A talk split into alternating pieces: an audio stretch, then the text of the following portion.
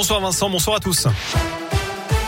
Et à la une, cette triste découverte à Montbrison. Ce matin, un bébé de quelques heures a été retrouvé vivant dans une poubelle rue des Pénitents.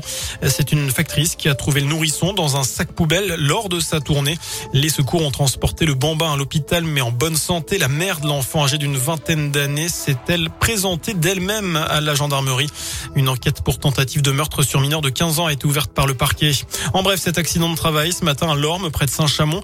Vers 5h30, un jeune homme de 19 ans a été grièvement blessé. Il a eu la main coincée dans une machine.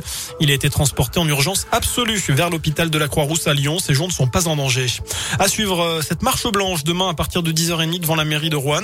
Un an, jour pour jour, après la mort d'Amélie, 34 ans, tuée de plusieurs coups de couteau par son ex-conjoint à. Il est mis en examen pour meurtre sans préméditation. Selon le progrès, il pourrait être jugé l'an prochain. Au deuxième jour du sommet de l'Union européenne à Versailles, Emmanuel Macron a salué l'accueil des réfugiés par les pays frontaliers comme la Pologne ou la Moldavie. Il a promis que la France prendrait sa part. Le président prévient, nous devons nous préparer à d'éventuelles sanctions russes. Selon lui, l'Europe et l'Afrique vont être très profondément déstabilisées sur le plan alimentaire dans les 12-18 mois. À l'étranger, les commémorations de la triple catastrophe du 11 mars 2011. Il y a 11 ans, un séisme suivi d'un tsunami.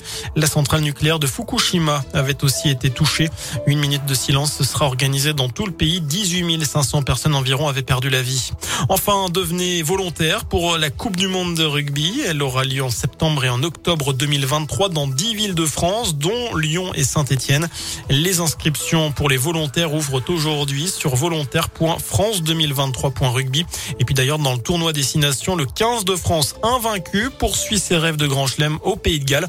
Le coup d'envoi de cette rencontre entre le Pays de Galles et la France, ce sera à 21h. Voilà pour l'essentiel de l'actualité. Je vous souhaite une très bonne soirée. Je vous, souhaite également un très bon week-end et je vous laisse en compagnie de Vincent.